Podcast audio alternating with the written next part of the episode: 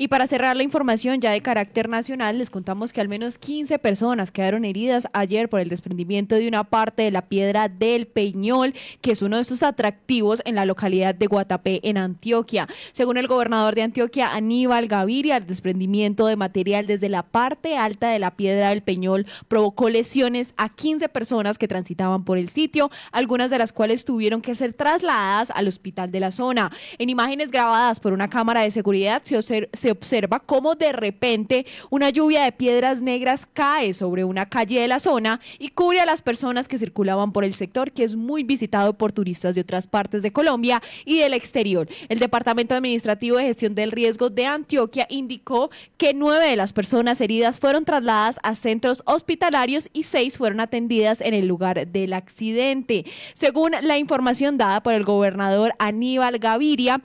los ingenieros y los geólogos junto con un equipo